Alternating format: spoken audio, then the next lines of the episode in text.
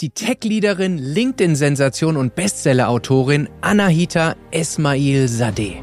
Und Bildung ist tatsächlich so ein Schlüssel, leider in, in Deutschland, damit man diesen sozialen Aufstieg schafft. Und es ist ja oftmals so, dass Menschen über Generationen diese toxischen Glaubenssätze weitergeben, diese limitierenden Glaubenssätze. Und irgendwann muss ein Mensch diesen Zyklus brechen. Und ich finde es toll, wenn man genau dieser eine Mensch ist, der das tut. Das Glück fällt nicht vom Himmel, der Erfolg fällt nicht vom Himmel. Aber ich glaube, der Schlüssel zum Erfolg ist, dass man sich zwar anstrengt, aber dass man das auf eine nachhaltige Art und Weise tut. Jeder, der mich in meiner ganzen Laufbahn kennengelernt hat, weiß, dass ich einfach auch unfassbar fleißig bin und sehr diszipliniert bin. Und das alles denkt man nicht. Also wenn man mich sieht, denkt man so, ja, okay, so ein Püppi, der fliegt es wahrscheinlich alles zu. Und man sieht gar nicht, wie viele Türen mir vor der Nase zugeschlagen worden sind und wie ich einfach zur nächsten Tür gelaufen bin und zur nächsten und dann selber irgendwie die Tür aufbekommen habe. Hey, Chris Sorell hier und das ist dein Podcast über das Auf und Ab des Lebens. Anahita ist eine Tech-Leaderin, Bestseller-Autorin und Speakerin und eine der einflussreichsten Business-Influencer im äh, deutschsprachigen Raum. Sie nutzt ihre große Reichweite sehr verantwortungsvoll und, und erhebt ihre Stimme für mehr Diversität, Inklusion und moderne Leadership-Ansätze in der sogenannten neuen äh, Arbeitswelt. Das Fokus-Magazin hat sie als eine der 100 Frauen des Jahres 2022 ausgezeichnet. Der Business Insider kürte sie kürzlich als eine der Top 25 25 Zukunftsmacherinnen, äh, die die deutsche Wirtschaft ändern und prägen werden. Sie ist Trägerin der Europamedaille und erhielt 2022 den German Diversity Award. Das sind alles ähm, Plaketten, aber was wirklich spannend ist, äh, wie offen und äh, ehrlich und selbstreflektiert Anahita in diesem Gespräch ist. Wir haben über viele Dinge gesprochen. Äh, sie wird demnächst ein Buch rausbringen, wo es darum geht, äh, Schubladendenken und Vorurteile in der Arbeitswelt zu thematisieren. Themen, die sie selbst erlebt hat, die aber auch ähm, unabhängig von ihrem eigenen Erleben in der Arbeitswelt äh, stattfinden. Und was mich besonders beeindruckt hat in diesem Gespräch ist, welche äh, tiefen Einblicke uns äh, sie uns gibt hinter ihre Kulisse, wie sie es schafft, ihr, ihr Leben als Tech-Managerin, was für sich genommen schon sehr ambitioniert ist und äh, mit äh, ihrer LinkedIn-Reichweite, mit ihren tollen Posts, mit ihrem äh, Speaking und als äh, Buchautorin zu nehmen. Es ist eine sehr inspirierende Folge für Menschen, die, die im Leben wachsen wachsen wollen, die ein Ambitionslevel haben und von Menschen, äh, die viel erreichen, lernen wollen, äh, wie man ein, zwei, drei Schritte nach vorne kommt. Ich wünsche euch viel Vergnügen mit dem Auf und Ab von Anahita Esmail Sadeh. Liebe Anahita, herzlich willkommen zum Auf und Ab Podcast. Sehr, sehr schön, dass du da bist. Ich freue mich mega. Schön, dass es geklappt hat. Auf jeden Fall. Ähm, ich sollte noch sagen, und das mache ich gerne, dass du etwas heiser klingst. Mhm. Du bist nach wie vor angeschlagen ähm, und deshalb noch ein größerer Dank, dass du die Zeit äh, genommen hast, hast unseren Plan respektiert sozusagen. Äh, vielen, vielen Dank. Und wir werden heute über deine Auf und Abs im Leben sprechen, mhm. äh, über das, äh, ja, was dich geprägt hat, wie du da hingekommen bist, wo du jetzt bist. Wir werden über dein neues Buch sprechen, was demnächst gelauncht wird. Äh, bin ich schon sehr, sehr gespannt äh, darauf und äh, viele, viele andere Dinge. Für die drei Leute, die dich noch nicht kennen, äh, möchtest du uns ein bisschen mal ähm, mitnehmen, wie du da hingekommen bist, wo du jetzt bist, so ein bisschen die prägenden Momente, sowohl die Höhen, vielleicht auch äh, die Tiefen, dass die Menschen so verstehen, wer ist Anahita und äh, wie ist sie äh, geworden, wie sie ist. Ja, super gerne. Ich bin in München geboren und aufgewachsen, im Münchner Westend, mhm. heutzutage wirklich ein super fancy, hippes Szeneviertel. Kennst du das Western? Ja, absolut, ja. Äh, wirklich sehr, sehr nice. Ähm, damals war es noch nicht so fancy. Mhm. Ähm, bin dort eine der wenigsten mit Migrationshintergrund gewesen, die den äh, Übertritt aufs Gimmi geschafft hat. Mhm. Das heißt, ich wurde dann von einem Tag auf den anderen komplett herausgerissen aus meinem sozialen Umfeld mhm. und war damit dann in einer Welt, wo sehr, sehr viele Kinder waren mit Privilegien, die mir selber so gar nicht bewusst waren, dass sie mir fehlen. Ja. Ähm, hab dann mein allgemeines Abi gemacht und stand dann erstmal völlig planlos da, wusste gar nicht, wohin mit meinem Leben? Ähm, was, was, soll, was soll ich anfangen beruflich? Und tatsächlich war es so, dass sich meine Eltern bei mir immer relativ wenig eingemischt haben. Aber bezüglich meines Werdegangs hatten sie dann eine sehr, sehr ähm, klare Meinung. Mhm. Und zwar war es meinen Eltern sehr, sehr wichtig, dass ich etwas mache, was mir finanzielle Unabhängigkeit gibt. Und ähm, von daher war es für meine Eltern damals auch gar keine Option, dass ich irgendwie eine Ausbildung mache okay. oder mich selbstständig mache. Wobei ich ganz ehrlich sagen muss, dass das eh nichts gewesen wäre, was ich auf dem Schirm gehabt hätte. Und jeder, der iranische Eltern hat, wird jetzt schmunzeln, weil ähm, es für iranische Eltern eigentlich nur so drei Optionen gibt, was ihre Kinder machen können. Das eine ist Arzt oder Ärztin, mhm. Ingenieur, Ingenieurin oder Anwalt, Anwältin. Okay. Und für mich kamen diese drei Dinge nicht in Frage. Und dann äh, saß ich da und dachte mir, okay, was soll ich machen? Hatte dann diesen Wunsch von meinen Eltern im Hinterkopf, den ich tatsächlich sehr ernst genommen habe, weil wir damals finanziell nicht so große Sprünge machen konnten. Und deswegen verstand ich den Wunsch dieser finanziellen Unabhängigkeit, mhm. die sie für mich wollten. Und habe halt dann wirklich angefangen, total stupide in die Suchmaschine einzugeben, Studiengang, beste Jobaussichten. Ähm, beste Gehaltschancen. Mhm. Und dann ist Wirtschaftsinformatik aber ganz, ganz, ganz oben ja. aufgeploppt. Und dann habe ich äh, mich für diesen Studiengang entschieden und saß dann einige Wochen, Wochen später in meiner allerersten Wirtschaftsinformatik-Vorlesung. Mhm. Und das ohne vorher auch nur irgendwie eine Zeile Code in meinem Leben geschrieben zu haben, ohne zu wissen, wie man Hello World schreibt. Ne? Mhm. Also wirklich völlige Überforderung. Und ich erinnere mich noch, ich saß dann wirklich in dieser Vorlesung, habe Bahnhof verstanden. Und es gab super viele, die einen technischen Background hatten. Also die eine Ausbildung gemacht haben, Fachinformatiker waren, die in ihrer Freizeit Apps programmiert hatten. Und die saßen dann da und hatten einen völligen Plan. Und ich hatte halt gar keinen Plan und habe dann wirklich nach meiner allerersten Vorlesung angefangen, ähm, mich zu erkundigen, was ich machen soll, wenn ich mein Studium abbreche. Ne? Mhm. Also hätte nie gedacht, dass sich das irgendwie ausgeht. Und dann spannenderweise ähm, habe ich mein Studium geschafft und habe es mit echt guten Noten abgeschlossen, habe okay. nach dem Bachelor noch meinen Master angehängt mhm. äh, in Wirtschaftsinformatik mit Schwerpunkt BI. Mhm. Habe meine Masterarbeit dann über Big Data geschrieben und fand das irgendwie mega. Ähm, habe während dem Studium unfassbar viel gearbeitet, sowohl in meinem Bereich, also sowohl in der IT, ähm, als auch in kompletten Bereichen, die so gar nichts zu tun hatten mit, ähm, mit meinem Studium. Ich habe in der Hotellerie gearbeitet, ich habe Pizza ausgeliefert, ich habe gekellnert. Ähm, ich habe einfach unfassbar viel gearbeitet, ähm, worüber ich im Nachgang sehr, sehr stolz bin, ja. weil mir das ähm, sehr klar zeigt, in was für einer elitären Blase, wir beide, mhm. also ich nehme dich da jetzt mhm. mal mit rein, ja.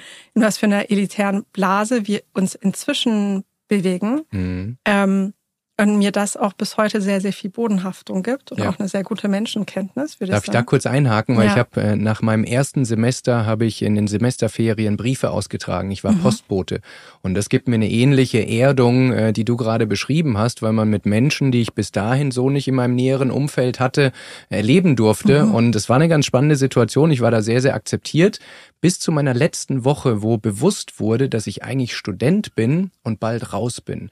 Und da haben Menschen in meinem Alter mich dann wirklich auch ausgeschlossen. Da war ich nicht mehr einer von ihnen. Bis mhm. dahin wusste es niemand. Aber dann war klar, okay, äh, der geht jetzt wieder in seine andere Welt, studiert weiter und sitzt irgendwann am Schreibtisch. Aber da habe ich eine ähnliche Erfahrung gemacht wie du. Und das, ich hatte mir damals vorgenommen, dass ich einmal im Jahr Briefe austragen mhm. möchte, um einfach diese Erdung zu bekommen. Ich muss zugeben, ich habe es nicht mehr gemacht. Ist nicht so einfach, nur für eine Woche oder so mal im Urlaub das zu tun, weil da hängen ein paar Dinge dran. Aber das ist eine Erinnerung, die ich auch sehr in meinem Herzen trage und, und mir auch immer wieder Erdung gibt. Ja, kann ich gut nachvollziehen. Finde ich total spannend, dass du dann gar nicht mehr dazugehört hast, mhm. quasi. Ne? Wie erklärst du dir das? Naja, da war schon ein bisschen Neid dabei, mhm. äh, weil so, ich sag mal, die Postler, wie sie sich selber nennen, mhm. die sind eine eingeschworene Community und wenn du da 19, 20 bist, dann ist eigentlich klar, dass du die nächsten 40, 50 Jahre Briefe austrägst mhm. und es ist auch so eine gewisse, ähm, Trostlosigkeit, die auch thematisiert wird. Und wenn dann einer ist, der sagt, naja, Freunde, bei mir ist es ganz anders. Ich habe das nur so zum Spaß gemacht, ein paar mhm. Euros verdienen und jetzt geht's wieder ins Studium, da kann ich schon nachvollziehen, dass da bei jemandem, der es vielleicht auch gerne gehabt hätte, aber nicht kann, aus welchen Gründen auch immer, mhm. dass da Neid entsteht. Und wenn Neid im Spiel ist, ähm, dann entsteht teilweise auch Ablehnung. Mhm. Ja, Neid ist ein ganz, ganz fieses Gefühl. Mhm. Es bringt so das Schlimmste aus den Menschen hervor. Und auch da, wenn ich, wenn ich einhaken darf, ich kenne Neid sehr gut, ähm, aus früheren Zeiten noch mehr als jetzt. Äh, ich habe früher Tennis gespielt, auch mhm. nicht so schlecht Tennis gespielt, wollte Tennisprofi werden, ähm, hatte aber dann eine Schulterverletzung mhm. und äh, ich weiß nicht, ob du Tommy Haas kennst, äh, der ist mein Jahrgang, mhm. war dann irgendwann die Nummer zwei der Weltrangliste.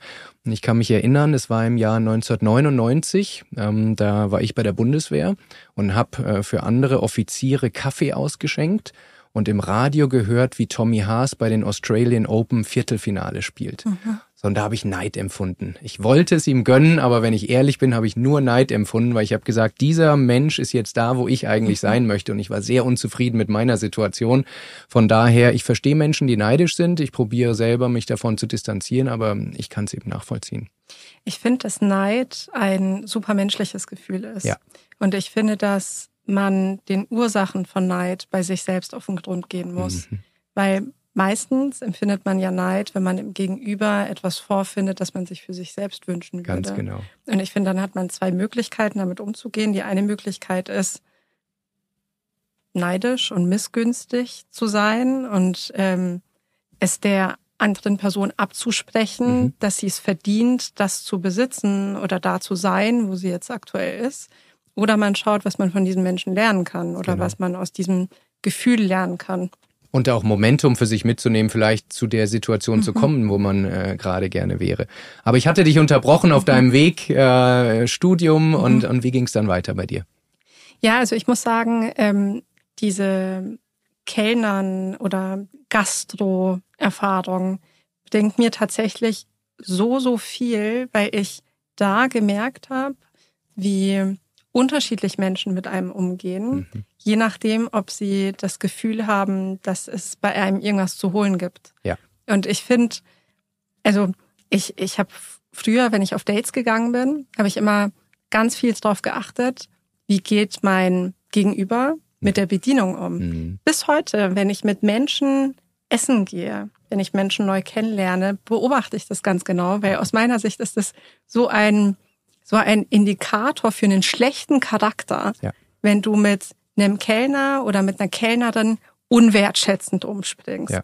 Sagt sehr, sehr viel über ja, Menschen. Sagt super viel über einen Menschen aus. Mhm. Ja, oder auch, wie du mit Praktikanten, Praktikantinnen umgehst, wie du mit einer Reinigungskraft bei dir im Unternehmen umgehst. Also es gibt ja wirklich Menschen, die haben zwei Gesichter, die drehen sich nach links, da steht der CEO, da sind die sind sie die herzlichsten Menschen überhaupt. Ja. Dann drehen sie sich nach rechts, da ist eine Person, die ihnen nichts bringt, mhm. die hierarchisch unter ihnen steht und diese Person schauen sie dann ähm, überhaupt nicht mit dem Hintern an. Ja. Ne? Und das, das finde ich wirklich sehr, sehr bezeichnend. Naja, auf jeden Fall ähm, war ich dann viel in der IT unterwegs, ja. ähm, habe in einem Startup gearbeitet, zwei mhm. Jahre lang ähm, und bin dann Richtung IT-Konzern. Ähm, habe in der, äh, habe bei der SAP gearbeitet im Consulting. Waldorf. In Waldorf, mhm. genau. Also ich war in München ansässig, aber war natürlich sehr, sehr viel in Waldorf. War bei der SAP im Consulting, habe ERP-Beratung gemacht im On-Prem mit Fokus Logistik, mhm. bin dann in die Cloud ähm, habe Projekte dann geleitet im Public Sector und habe danach die Chance bekommen, den Innovationsbereich für das SAP Labs in München aufzubauen. Und jetzt vor gut zwei Jahren bin ich zu Microsoft gewechselt mhm. und leite jetzt den Bereich ähm, Customer Success Account Management, also ein ganz klassischer After-Sales-Bereich für Energy, Travel und Transport. Sehr, sehr cool. Und das allein wird ja schon reichen, aber mhm. was du zusätzlich noch machst, werden wir jetzt noch lernen, äh, was Social Media betrifft, Speaking betrifft, äh, äh, Bücher schreiben und das werde ich ja später auch noch im Detail verstehen mhm. wollen, wie du das alles unter einen Hut bringst. Anahita, du hast einen äh, Punkt gebracht und gesagt, du warst die Erste, die aufs Gymnasium mhm. übergetreten ist und da sprechen wir direkt schon über ein Thema, was dir auch am Herzen liegt und mhm. zwar soziale Mobilität. Und äh, kannst, kann man auch auf deinen äh, Medien sehr, sehr spannende und edukative Posts, hast du ja eine sehr starke Meinung äh, zu, was auch geändert werden muss in Deutschland am System insgesamt. Jetzt zeigen aber Individuen, Ausnahmen wie du immer wieder, dass man, obwohl das System nicht gerade förderlich ist, es trotzdem schaffen mhm. ähm, und äh, dieses äh, System äh, zu durchbrechen. Und welche Ratschläge hast du für Menschen, die jetzt nicht die Geduld haben, bis sich etwas geändert hat im Umfeld, sondern eher so deinen Weg gehen wollen? Welche Ratschläge hast du, um äh, gegen das System trotzdem äh, diese Mobilität zu erreichen und einen Weg einzuschlagen, wie du es geschafft hast?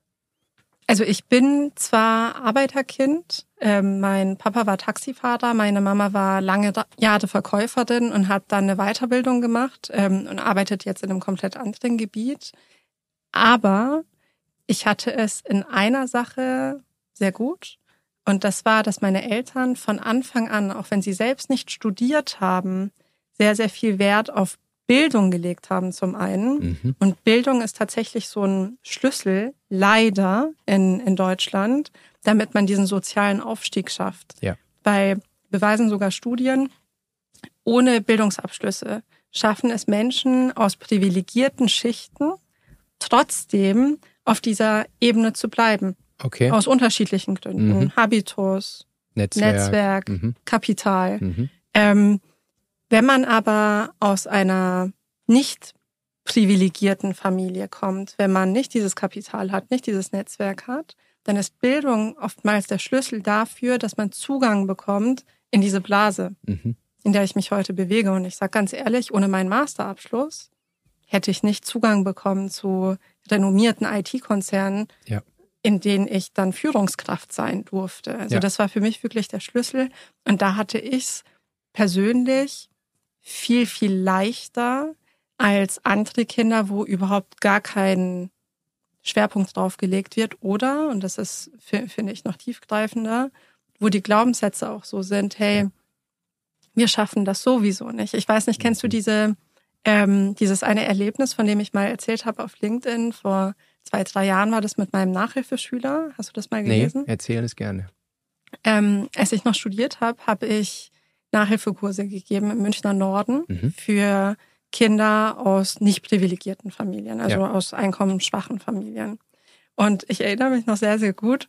Ähm, damals gab es so eine Gruppe von fünf, sechs Kindern und die wollte keiner unterrichten. Das waren Viertklässler und es mhm. war so wirklich die Troublemaker-Gruppe. Also mhm. auf die hatte wirklich gar keine Lust. Und der Redelsführer von denen war ein kleiner Junge namens Jam. Und immer wenn ich es geschafft hatte, diese Gruppe irgendwie zu beruhigen, hat's Jam dann wirklich geschafft, alle wieder aufzuwiegeln, so dass mir niemand mehr zugehört hat. Okay. Also das war wirklich schlimm. Und irgendwann mhm. ist mir dann wirklich der Kragen geplatzt. Und ich meinte dann zu Jam, ich so, hey, ganz ehrlich, komm, wir gehen jetzt vor die Tür, wir unterhalten uns. Mhm. Und dann war er auf einmal kleinlaut, der war ja neun oder zehn Jahre ja. alt. Er meinte dann, ja, okay, ist dann mit mir so mitgelaufen. Und dann habe ich ihn gefragt, ich so, du ganz ehrlich, wieso verhältst du dich denn so? Also, was soll das denn? Und er schaut an mir vorbei, antwortet mir einfach nicht. Und ich halt dann wieder, wieso machst du das? Wieso strengst du dich, dich denn nicht an? Wenn du so weitermachst, dann schaffst du es definitiv nicht aufs Gymnasium, geschweige denn auf die Realschule. Also, mhm. wie, und dabei hast du so großes Potenzial. Und dann meinte er zu mir, und das ist wirklich so ein Satz, der hat mir das Blut in den Adern gestieren lassen. Da meinte er zu mir, das macht doch eh keinen Unterschied. Also dieser kleine neun- oder zehnjährige Junge meinte dann so zu mir, es macht doch eh keinen Unterschied. Mhm. Und dann habe ich ihn gefragt und meinte, wieso macht das denn keinen Unterschied? Und dann meinte er, ja, meine Eltern sagen, Ausländerkinder schaffen es eh nicht aufs Gymnasium. Mhm. Und ich muss am Ende eh irgendwie schuften. Mhm. Also er hat halt mit seinen kindlichen Worten ja, gesagt, ich kann es euch auch nicht ja. so wiedergeben jetzt. Ja. Und ich war dann so schockiert, weil mir klar geworden ist, dass dieser Junge mit neun oder zehn Jahren schon so Glaubenssätze in seinem Kopf hat, ja. die unfassbar behindernd sind, die ja. ihn dazu bringen, dass er überhaupt nicht sein Potenzial entfalten kann, dass er überhaupt gar nicht in die Situation kommt, zu erkennen, was er eigentlich für ein Talent hätte. Mhm. Und ich habe mich dann echt mit ihm zusammengesetzt, so 10, 15 Minuten, jetzt auch nicht so lang, und habe ihm dann von mir selbst erzählt, von meinem sozialen Background, habe ihm erzählt, dass ich jetzt studiere, dass ich auch in der Schule jetzt wirklich nicht die Beste war, dass mhm. ich aber jetzt im Studium gut bin, dass mir das Studium Spaß macht und was ein Studium einen für tolle Chancen eröffnet. Und ich weiß nicht, was ich gemacht habe. Ich hatte ja auch keinen pädagogischen Ansatz. Ne? Ich war ja selber Studentin und ich habe mir jetzt auch nicht so unfassbar viel Zeit für ihn genommen. Ja. Aber irgendwas hat bei ihm Klick gemacht. Und danach war er super fleißig und hat den Übertritt geschafft aufs Gimmi. Ne, ich weiß leider nicht, was aus ihm geworden ist. Mhm. Mich unfassbar interessieren. Jen, wenn du das hörst, bitte meld dich. Mich echt interessieren. Aber das ist aus meiner Sicht wirklich der springende Punkt. Und ja. bei meinen Eltern war das nie so. Mhm. Also meine Eltern haben mir von Anfang an gesagt, du bist toll, du bist stark, sei mutig, sei laut, sag deine Meinung, eck mhm. an. Mhm. Und das sind die Glaubenssätze, die ich mitbekommen habe. Und dann war es komplett egal, dass wir uns vielleicht nicht die Urlaube leisten konnten, die ja. sich andere leisten konnten, weil ich in mir drin so viel Anerkennung bekommen habe von meinen Eltern, so mhm. viel Liebe, so viel Wertschätzung und vor allem auch so viel Selbstwert. Mhm. Und deswegen finde ich, dass ähm, ich diesen diese Arbeiterkind-Karte auch nur bedingt ziehen kann, weil ja. es gibt wirklich Kinder oder Menschen, die kommen aus Familien, die sind zerrüttet. Ja. Die kommen aus Familien, da passieren Dinge, die sind wirklich schlimm. Und ja, ich bin auch Scheidungskind. Mhm. Bei mir war auch nicht immer alles heile, aber ich hatte Eltern, die mir immer das Gefühl gegeben haben, dass ich alles schaffen kann mhm. und dass alles nur von dir abhängt. Von mir abhängt. Ja. Diese Selbstwirksamkeit ist einfach Absolut. ein wahnsinnig starkes Asset, was Total. Eltern ihren Kindern mitgeben können oder eben auch nicht. Eben und ich finde deine ja. Geschichte gerade so inspirierend, weil es auch zeigt, und ich bin ein großer Freund davon, Systeme verändern zu wollen. Aber es dauert halt oft. Und ich glaube, ein großer Hebel, der in der Diskussion zu kurz kommt, ist eben Eltern genau aufzuzeigen, was es eigentlich für einen Schaden ausrichtet, wenn man den Kindern die eigenen limitierenden Glaubenssätze ungefiltert weitergibt oder wie deine Eltern den Kindern wirklich diese Selbstwirksamkeit äh, mitgibt. Weil das kann den Unterschied machen, ob man trotz äh, geringerer äh, Verhältnisse äh, finanziell etc. es eben schafft, deinen Weg zu gehen. Und das ist was, wo wir, glaube ich, noch viel stärker darüber sprechen müssen, wie kann man Eltern auch ausbilden, dass sie, obwohl sie selber nicht die richtigen Glaubenssätze haben, es trotzdem ihren Kindern anders beibringen können. Denn die meisten Eltern, oder ich die meisten ist eine große Aussage, aber viele Eltern reflektieren das gar nicht, was sie für limitierende Glaubenssätze haben und geben sie implizit ihren Kindern weiter über Aussagen, die am Küchentisch getroffen werden. Und das ist das, was eigentlich so ein Drama auslöst, wie du gesagt hast. Und man sieht auch, für Jam hat eine Person gereicht, eine inspirierende Person. Und das zeigt, wie wichtig es ist, dass Menschen wie du auch laut sind und ihre Geschichte teilen, weil du weißt gar nicht, wie vielen Menschen du, die du eben nicht auch persönlich treffen wirst, damit eben den Unterschied machst. Ja, und wer weiß, mit wem er danach gesprochen hat. Genau, ne? er ist selber wieder ein Role Model ja. mit anderen. Es äh, führt ein, ein starker Effekt. Und ich finde, der Punkt, den du ansprichst, es ist ja oftmals so ein Toxic Cycle. Mhm. Und es ist ja oftmals so, dass Menschen über Generationen diese toxischen Glaubenssätze weitergeben, diese ja. limitierenden Glaubenssätze. Ja. Und irgendwann muss ein Mensch diesen Zyklus brechen. Ja. Und ich finde es toll, wenn man genau dieser eine Mensch ist, der das tut. Absolut. Sehr, sehr stark. Es führt uns direkt auf ein nächstes wichtiges Thema und das ist äh, dein LinkedIn-Account. Äh, äh, du bist sehr bekannt, man kann sagen berühmt äh, auf LinkedIn. Du hast einen der schnellst wachsenden und mittlerweile auch größten LinkedIn-Accounts, äh, zumindest in der Dachregion, in wenigen Jahren äh, über 150.000 Follower, was ich weiß selber, wie schwer es ist äh, zu wachsen. Von daher erstmal herzlichen Glückwunsch dazu. Ist wirklich eine, äh, eine tolle Leistung und nicht wegen der Zahl, sondern genau wegen dem, was wir gerade besprechen, weil du Menschen damit inspirierst, äh, ähm, du sprichst über, über Leadership-Themen, über Diversity, über Inklusion, über Chancengleichheit, die moderne Arbeitswelt. Und ähm, ich würde sagen, du widersprichst mir jetzt vielleicht, aber Deine Posts haben fast eine Viralitätsquote von 100 Prozent. Also wenn man durch deinen Feed äh, guckt, dann gibt's wirklich wenige, die, die nicht total durch die Decke gehen. Und auch völlig zu Recht, weil es sind immer starke Themen. Sie sind äh, wunderschön aufbereitet. Sie sind sprachlich auf den Punkt gebracht. Das ist wirklich hochqualitativ, was du machst. Und da großen Respekt äh, dafür. Ähm, und man muss auch sagen, du machst das ja nicht hauptberuflich. Es gibt viele da draußen, inklusive mir, die verdienen ihr Geld unter anderem damit. Das heißt, die können sich darauf fokussieren, aber du machst es neben dem Job, den du äh, gerade angesprochen hast. Und äh, ich habe viele Menschen auch in meiner Community gefragt, ähm, was ich dich denn fragen soll, wenn ich hier heute mit dir sprechen darf. Und eine Frage, die immer wieder kam, ist, wie schaffst du das eigentlich so quasi, so ich sag's mal in Anführungsstrichen, Influencer-Aktivitäten, wo echte Arbeit dahinter steht, was Zeit dauert mit deinem normalen Fulltime-Job und mit normal ist sicher nicht 9 to 5 gemeint, sondern äh, da geht's ja auch äh, sehr ambitioniert zu. Ähm, Wie machst du das? Also das Spannende ist, Menschen sehen ja immer das, was man schafft. Mhm. Und Menschen sehen nicht das, was man nicht schafft. Mhm. Menschen sehen nicht, dass ich regelmäßig meine Wäsche in der Waschmaschine liegen lasse. Menschen sehen nicht, dass mein Koffer manchmal oder das heißt manchmal eigentlich immer unausgepackt eine Woche rumliegt, bis ich dann wieder irgendwo anders hin muss. Menschen sehen nicht, dass meistens genau dieser eine Spot aufgeräumt ist, den man sieht, wenn ich irgendwie eine Teams-Konferenz habe und dass ich echt vieles nicht schaffe, dass mhm. ich mir seit Monaten vornehme, endlich wieder mit dem Sport anzufangen. Ich habe eine Zeit lang unfassbar viel Sport gemacht, jetzt seit Monaten eigentlich gar nicht mehr. Das, das alles sehen Menschen nicht. Mhm. Und Menschen sehen immer nur den Output. Ja. Und sie sehen nicht, wie viel man investiert. Sie sehen nicht, wie oft man hinfällt, wie erschöpft man manchmal ist, wie oft man ein Nein bekommt, bevor man ein Ja bekommt, das dann sehr visibel ist mhm. nach außen hin. Und wenn ich ganz ehrlich bin, ich schaffe das Ganze, weil ich unfassbar gut priorisieren kann mhm. und weil ich sehr, sehr, sehr wenig Freizeit habe.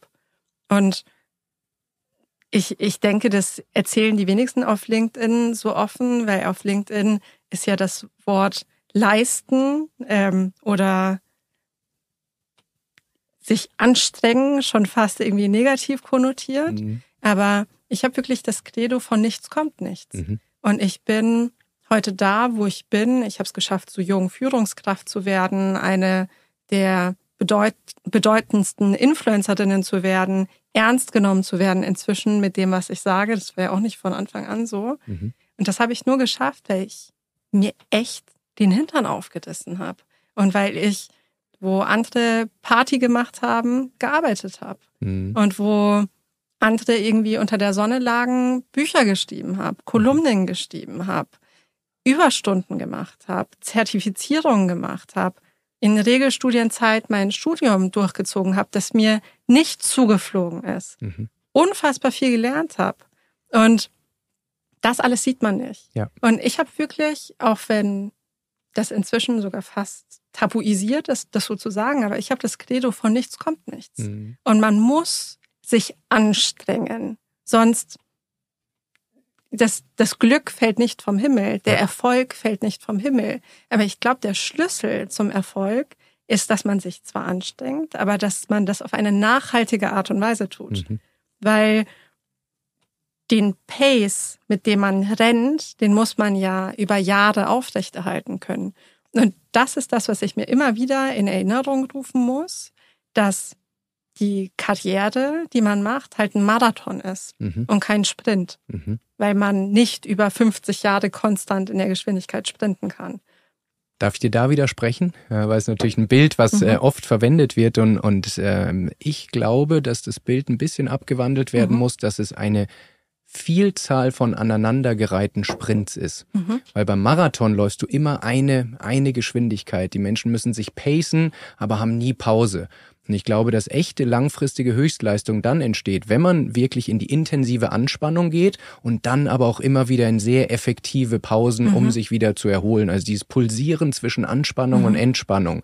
Und äh, Menschen glauben, glaube ich, zu oft, dass es eben dieser Marathon ist. Dadurch pacen sie sich sehr stark und, und äh, sehen das Ende des Tunnels äh, letztendlich mhm. nicht mehr. Und ist nur eine kleine Differenzierung, aber äh, vielleicht ähm, möchtest du da mal drüber reflektieren, weil ich glaube, du sprintest sehr viel und du gibst dir wieder die Pausen, aber es ist äh, nicht immer das gleiche Tempo, äh, sondern immer dieses Auf und Ab an, an Anspannung und Entspannung. Macht das Sinn für dich? Es ist exakt so, wie du sagst. Also mhm. ich muss, glaube ich, dieses Zitat nochmal überdenken und anpassen. Es ist exakt so, wie du sagst. Ja. Ähm, wenn wir jetzt mal, weil es mich auch persönlich interessiert, äh, weil ähm, weil ich auch Content erstelle und du hast gesagt, du äh, gehst vielleicht nicht so viel feiern wie andere etc. Mhm. Aber äh, wie schaffst du es ganz konkret, äh, so viele Posts zu machen? Also angefangen von, weil es hören auch viele zu, die LinkedIn machen mhm. und natürlich von den Besten lernen wollen. Also äh, wie kriegst du die Ideen zu deinen Posts? Äh, erstellst du sie dann direkt oder hast du einen vier Wochen Contentplan? Ähm, machst du es abends nach der Arbeit oder morgens stehst du früher auf? Also wie sieht so die Content-Erstellungsstrategie mhm. von Anahita aus? Ja, also eigentlich super langweilig. Ich glaube, das erwartet niemand. Aber wenn ich eine Idee habe und mhm. die Ideen kommen mir im Alltag, mhm. dann habe ich so, ein, so, so eine Liste einfach auf meinem Handy mhm. und da schreibe ich die ganzen Ideen auf. Und ich mache alle zwei oder drei Tage mache ich einen Beitrag mhm. und dann schnappe ich mir einfach abends, also immer nach der Arbeit, ehrlich gesagt meistens ab 22, 23 Uhr, mhm. setze ich mich hin und schreibe den Post. Und dafür brauche ich 20, 30 Minuten ungefähr. Wow. Ähm, manchmal weniger, mhm. ähm, maximal 20, 30. Mhm. Ähm, und dann formuliere ich den Beitrag, mach, mach mein Bild dazu fertig. Dafür brauche ich zwei Minuten, also mhm. das geht super schnell. Mhm. Ähm, und dann poste ich ihn am, am nächsten Tag morgens mhm. meistens. Aber das, genau wie du sagst, muss man sich auf der Zunge zergehen lassen. Das passiert um halb elf, um elf, ja. äh, wo andere Menschen entweder Netflixen Frühestens. oder äh, wie auch immer. Und es ist kein Aufruf, dass man weniger schlafen soll oder dass jeder das nachmachen soll. Einfach nur, wie du sagst, ein realistisches mhm. Bild zu kriegen, wie diese Dinge auch äh, für Menschen, die einfach die Extrameile gehen, auch funktionieren. Sehr, sehr spannend. Vielen Dank für, für diese Erkenntnisse. Ich hatte gerade gesagt, eigentlich geht fast jeder Post viral bei dir und ich kenne es aus eigener äh, Erfahrung. Ich habe bei weitem nicht so eine hohe Quote. Auf TikTok mache ich auch viel, da geht man noch leichter viral. Aber wenn so ein Ding viral geht, dann hat man ja auch ein Interesse, die, die Statistiken anzugucken, ins Handy zu gucken. Äh, und meine Frage wäre, wie gehst du mit, äh, mit deinem Handy ganz konkret um, um auch sicherzustellen, dass dein Dopaminsystem, und es macht ja was mit einem Menschen, nicht völlig aus den Fugen gerät, wenn du tausende von Kommentaren und Likes, positive und negative bekommst. Also wie gehst du so während der Arbeitszeit, in der Freizeit äh, mit dem Handy um und wie, wie oft häufig checkst du auch deine Beiträge? Also ich bin ein super äh, also ich bin ein super schlechtes Beispiel. Ich bin wirklich eine Person, die ständig am Handy ist. Okay. Also ich check bestimmt jede halbe Stunde mein Handy. Mhm. Bin nicht unbedingt jede halbe Stunde auf LinkedIn, aber am Handy. Mhm. Ne? Also das, das schon. Mhm. Ähm, was ich wirklich limitiere, ist mein Instagram-Konsum. Mhm. Bei mir, also TikTok hatte ich mhm. für zwei Wochen als passiver Nutzer. Ja. Und ähm, TikTok hat mir echt nicht gut getan. Das ist krank, gell? Ja. Das ist wirklich krank. Der Algorithmus ist einfach viel zu gut. Ja. Und ich habe ein viel zu hohes Suchtpotenzial. Ja. Und dann saß ich da und es ist ja wirklich jedes Mal so ein Dopaminausstoß. Ja. Und war nur am Swipen, bin nicht weggekommen, bin nicht klargekommen. Und am Ende fühlt man sich ja einfach so leer und unglücklich. Absolut. Deswegen TikTok habe ich mir sofort wieder deinstalliert. Mhm. Und was ich mit Instagram mache, ist, ich habe so Zeiten eingerichtet für die App, ja. ähm, damit ich nicht in dieses Real-Swipen übergehe. Ja. Obwohl der Algorithmus ja nicht so gut ist wie auf TikTok, aber ich finde, er wird immer besser leider. Ja. Und ähm, das ist das, was mir nicht gut tut. Mhm. LinkedIn, muss ich sagen, ist für mich nur dann toxisch, wenn ich toxische Kommentare an mich heranlasse. Und ab einer gewissen Reichweite kommen immer negative Kommentare. Und deswegen, da bin ich auch ganz offen. Ich kann inzwischen ganz gut einschätzen, ob ein Post triggert und damit potenziell auch hasserfüllte Kommentare zieht mhm. oder eben nicht. Mhm. Und es gibt Themen, die sind mir unfassbar wichtig, mhm. aber bei denen weiß ich, dass die triggern. Also zum Beispiel, wenn man Rassismus thematisiert. Ja. Das triggert immer. Mhm. Also da bekomme ich manchmal Kommentare von, ja, dann geh doch dahin zurück, wo du herkommst. Und äh, also wirklich, Auch auf LinkedIn? Auch auf LinkedIn. Okay. Ja. Wow. Und ähm, Deswegen haushalte ich sehr, sehr gut mit meiner mentalen Kapazität. Mhm. Also wenn ich weiß, dass es mir mental nicht gut geht, dass ich gerade nicht so viel Power habe, mhm. dann poste ich sowas einfach nicht. Mhm. Das heißt, ich plane auch wirklich, nicht nur inhaltlich, sondern auch basierend auf meiner Psyche, wenn man das so sagen kann. Ja. Ähm, und mache, wenn es mir nicht gut geht, Beiträge, von denen ich weiß, okay, die ecken nicht so an. Ja die, da gibt's nicht so viel Gegenwind, da musst du nicht so viel kämpfen. Hm. Wenn es mir aber gut genug geht, dann stelle ich mich auch diesen Diskussionen, weil, oder diesen Kommentaren, weil aus meiner Sicht es wichtig ist, da in die Wunde zu fassen und Dinge zu adressieren, die vielleicht sonst keiner adressiert aus den genannten Gründen. Ja. Und was ich auch mache, und da bekomme ich auch jedes Mal ähm, Anfeindungen, also da gibt es ganze Posts gegen mich. Ich äh, blocke auch Personen. Mhm. Und da gibt's äh, also das sind so 10, 15 Leute, die echauffieren sich dann jedes Mal drüber, dass ich Leute blocke und ich bekomme das dann immer wieder zugespielt, wer mir dann wieder Menschen Screenshots schicken. Und das Spannende ist, dass in diesen Posts, wo sich die Leute dann drüber echauffieren, dass bei mir Zensur vorherrscht und dass ich blocke, die Menschen dann wieder unter die Gürtellinie gehen in Bezug auf meine Person. Und ich blocke Personen tatsächlich nur, wenn sie persönlich werden. Ja. Ich blocke Personen nie, wenn sie in der Sache anderer Meinung sind.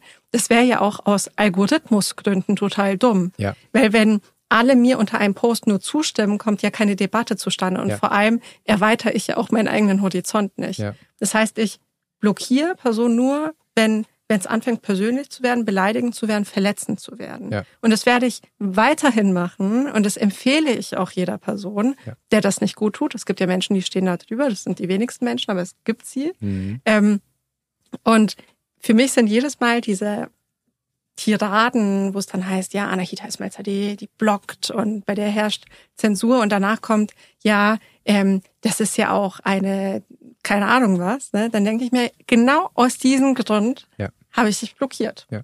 Genau deswegen.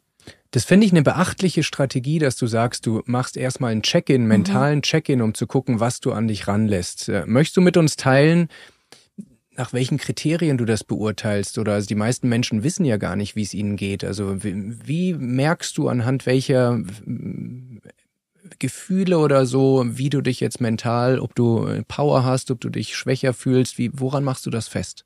Also ich bin ein super intuitiver Mensch. Mhm. Das heißt, ich brauche für mich selber nicht so eine Checkliste, die ich abhaken kann. Also ich bin sehr bei mir. Mhm. Ähm, woran ich merke, dass es mir mental nicht gut geht, ganz konkret, ist häufig, wenn ich nicht mehr so fokussiert bin, mhm. ähm, nicht mehr so konzentriert bin, meinem Gegenüber nicht mehr so gut zuhören kann. Das ist aber meistens, wenn ich zu viel gemacht habe. Ja. Ne? Aber dass es mir psychisch nicht gut geht, das spüre ich einfach. Also mhm. dass es mir nicht gut geht, dass ich die Kapazitäten gerade nicht habe.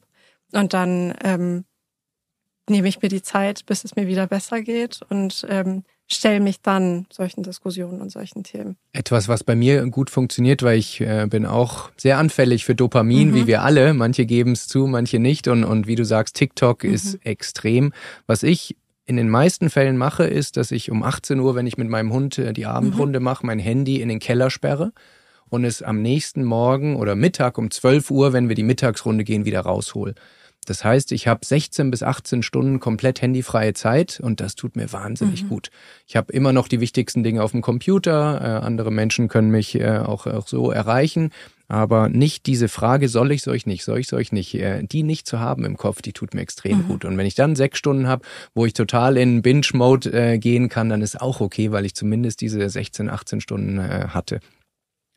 Du hast auf LinkedIn einen, wie ich finde, extrem guten Post geschrieben und äh, der hieß Überschrift Schluss mit der Glorifizierung von Stress. Ähm, und da hattest du geschrieben, Phänomene, die wir alle beobachten, aber manchen gar nicht so negativ auffallen, dass die Trinkmahlzeiten äh, boomen, dass mit Koffein Schlafmangel bekämpft wird äh, und, das fand ich eine schöne Aussage, dass Stress uns nicht wichtiger macht, was manche ja oft verwechseln, äh, sondern krank. Äh, und wir unsere Gesundheit mit keinem Preis der Welt äh, zurückkaufen können. Du bist ja jetzt selbst in einem Konzern, bist sehr fest in der Arbeitswelt verankert. Warum glaubst du, gibt es so viele Menschen, die dieses destruktive Verhalten sich gegenüber akzeptieren, obwohl sie auf einer rationalen Ebene wissen, dass es nicht gut für sie ist? Also das Lustige ist, dass ich sehr viele Beiträge für mich selbst schreibe. Mhm. Und das ist einer von denen. Okay. Weil ich gehöre, also ich würde niemals auf mein, meine Mahlzeit verzichten und dafür ist mir Essen zu wichtig und dafür werde ich viel zu schnell hangry, wenn ich nichts gegessen habe. Aber ich bin auch eine, die unfassbar viel arbeitet und die unfassbar wenig Zeit hat. Und mein soziales Umfeld ist regelmäßig genervt von mir, weil wenn man mit mir irgendwas ausmachen will, ich bin absolut unspontan und sagt dann immer so, ja, in fünf Wochen habe ich noch einen Slot da und da. Ne? Also deswegen dieser Post adressiert auch viel mich selbst und ich will jetzt nicht heuchlerisch irgendwas erzählen, weil aus meiner Sicht stimmt das, was ich da geschrieben habe, aber ich wünschte, ich würde es genauso umsetzen. Mhm. Und ich denke, dass bei, bei mir persönlich, also ich glaube, jeder Mensch hat intrinsisch eine andere Motivation, wieso er oder sie das Gefühl hat, das Bedürfnis hat, so viel leisten zu müssen. Aber bei mir hat es, glaube ich, auch viel mit meiner sozialen Herkunft zu tun tatsächlich komme ich gleich nochmal zu. Du hast äh, in einem anderen Gespräch von einem toxischen Treiber mhm. gesprochen, den du hast. Da würde ich gleich äh, gerne nochmal reingehen. Und nur um das zu untermauern, was du sagst, wir sind jetzt hier an einem Freitag um halb neun Uhr abends. Also du hast angeboten, dass du äh, Freitagabend noch Zeit hast. Wo, und jetzt sind sicher viele auch schon im Biergarten. Es ist draußen 30 Grad. Von daher vielen Dank auch nochmal für, für diesen Slot. Und es belegt absolut, was du sagst, dass du eben für Dinge, die dir wichtig sind, ähm, und dazu gehört dieses Gespräch offensichtlich, dass du da äh, eben auch Zeit äh, in, in, an unnormalen Slots äh, auch äh, reservierst. Für mich normale Slots. Aber ja. So, ich beschäftige mich berufsbedingt, ich bin Recovery Coach, wie du weißt, Schlafcoach, damit wie Menschen es schaffen, ihr Energielevel dauerhaft hochzuhalten. Und du hast jetzt gesagt, Sport ist bei dir so ein bisschen runtergefallen, aber trotzdem, du sitzt mit funkelnden Augen vor mir, du hast eine Ausstrahlung, Charisma, du hast ein gutes Energielevel, wenn ich das so sagen darf. Und wie schaffst du es für dich persönlich? Was sind so deine Non-Negotiables, wo du sagst, das muss trotzdem, egal wie stressig, wie lang die Arbeitstage werden, werden äh, passen. Du hast gerade von Essen gesprochen, dass das so ein wichtiges Element ist. Gibt es noch weitere Routinen, Gewohnheiten, Strategien, die für dich sehr, sehr wichtig sind, um langfristig gut zu funktionieren? Ich muss ehrlich gesagt so ein bisschen schmunzeln, weil du das sagst, weil du weißt ja, ich war die ganze Woche krank mhm. und meine Augen sind eigentlich gerade so ein bisschen auf Halbmast, weil ich vom Energielevel eigentlich viel niedriger bin als sonst. Aber es ist ja das erste Mal, dass wir uns live sehen. Von ja. daher hast du keinen Vergleich.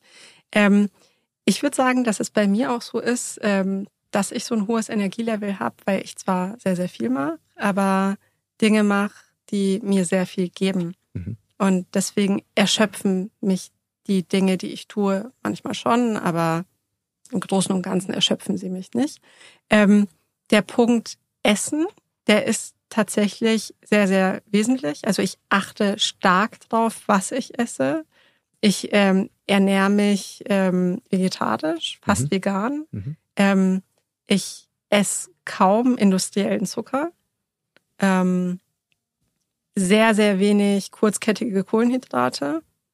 Ähm, also ich achte einfach sehr auf meine Ernährung und das mache ich nicht aus einem ähm, aus einem Abnehmen-Gesichtspunkt. Ja. Das mache ich aus einem Leistungsgesichtspunkt ja. und aus einem Nachhaltigkeitsgesichtspunkt, weil aus meiner Sicht du bist das, was du isst. Das hört sich so platt an, aber wenn du deinen Körper nicht anständig nährst, dann kannst du auch nicht erwarten, dass er zu Hochleistungen imstande ist. Ja.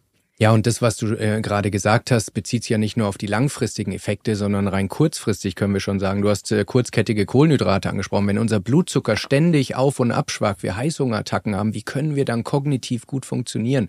Von daher äh, macht sehr viel Sinn und beobachte ich auch bei vielen, die einen ähnlichen Ambitions, äh, ein ähnliches Ambitionslevel haben wie du, beobachte ich genau das, dass selbst wenn andere Dinge runterfallen, das Thema Ernährung und eben nicht aus ästhetischen Gründen, nicht aus Abnehmgründen, nicht aus optischen Gründen, sondern aus Leistungsgesichtspunkten, mhm. dass man da zumindest so seine Basics äh, äh, zusammen hat. Und das heißt nicht, dass ich vollumfänglich verzichte. Mhm. Das heißt, dass es bei mir so ein Grundset gibt, wie ich mich ernähre und davon weiche ich ab. Mhm.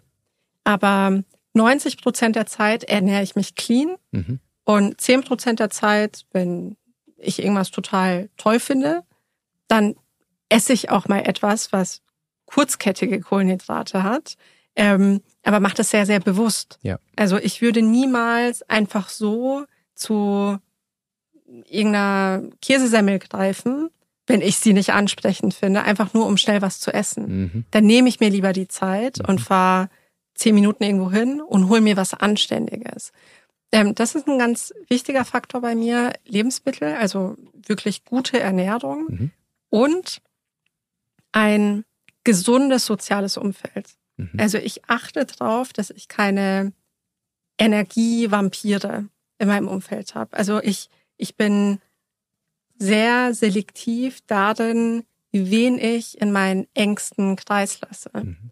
Mir ist es sehr, sehr wichtig, dass Menschen nicht nur konsumieren, sondern auch zurückgeben können. Also ich finde, dass zwischenmenschliche Beziehungen immer aus einem gesunden Verhältnis zwischen Geben und Nehmen bestehen sollten. Und mein Freundeskreis ist querbeet gemischt. Also mir ist es auch super egal, was für eine Positionsbezeichnung mein Gegenüber hat. Es gibt ja sehr, sehr viele, die wählen sich ihr soziales Umfeld nach potenziellem Nutzen aus. Mhm. Das habe ich noch nie gemacht, Und damit fahre ich sehr, sehr gut. Also ja. ich wähle mir mein soziales Umfeld danach aus, was für, für welche Werte der Mensch steht. Mhm. Ob das ein Mensch ist, der auch in Phasen, wo man vielleicht nicht gehypt wird, auch in Phasen, wo es einem nicht gut geht, da ist. Menschen, die gutes Herz haben, das hört sich jetzt so platt an, aber mir ist es einfach wichtig, mich mit konstruktiven Menschen zu umgeben. Und mhm. ich würde sagen, das sind zwei Dinge, die mir sehr wichtig sind. Und ich kenne die Warnsignale meines Körpers. Okay. Also ich merke auch äh, die Dinge, die ich dir vorhin gesagt habe, wenn wenn es zu viel wird, das ja. merke ich. Ähm, und ich habe auch ein soziales Umfeld, das mir spiegelt, mhm. wenn es zu viel wird. Mhm. Und das ist auch sehr sehr wertvoll. Und ähm, ich bin als Person einfach sehr resilient. Das heißt, ich bin jemand, ich brauche sehr wenig Pause, um wieder voll aufzuladen und mhm. wieder voll durchzustarten. Mhm. Okay, spannend. Jetzt ist ja noch ein Thema on top gekommen. Äh, du hast vorhin schon kurz erwähnt, äh, du hast neben all dem auch noch ein Buch geschrieben, mhm. Äh, dein zweites Buch. Du bist ja schon Spiegel-Bestseller-Autorin und jetzt ein, ein weiteres. Und mit deiner großen Reichweite entsteht ja auch Verantwortung und die du aus meiner Sicht sehr gut wahrnimmst oder sehr, sehr intensiv wahrnimmst. Und dieses Buch geht um Vorurteile, um Vorurteile in der Arbeitswelt. Und du setzt dich sehr stark für Menschen ein, die eben nicht optimale Startbedingungen im Leben haben haben. Das Buch heißt Von Quotenfrauen und alten weißen Männern Schluss mit Vorurteilen in der Arbeitswelt. Finde ich einen sensationellen Titel und wenn man das Cover auch sieht, sehr, sehr cool designt, wie ich finde. Es wird am 16. August veröffentlicht, also alle, die das jetzt hören, auf jeden Fall schon mal vorbestellen. Und ich persönlich, wir haben kurz gesprochen, bin mir sehr, sehr sicher, dass es auch wieder die äh, Bestseller-Rankings äh, erklimmen wird. Die Frage ist nur, äh, auf welche Position. Und Kapitel 1, ich durfte schon mal ganz kurz reingucken, heißt, warum es dieses Buch geben muss. Warum? Ich hätte es mir sagen müssen, dass ich mein Buch pitchen muss. Da bin ich noch gar nicht so ready.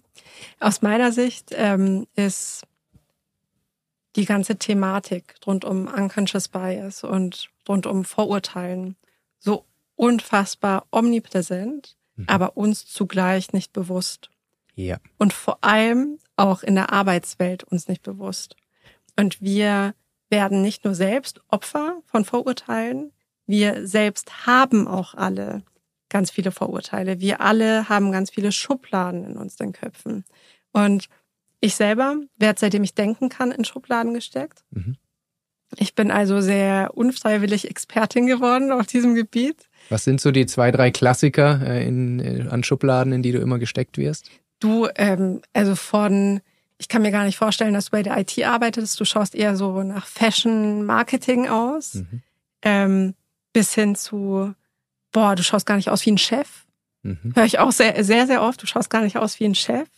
Oder höre ich auch oft, ja, unfassbar, dass du so klar bist und so klare Kante zeigen kannst. Mhm. Schaust du gar nicht aus. Also mhm.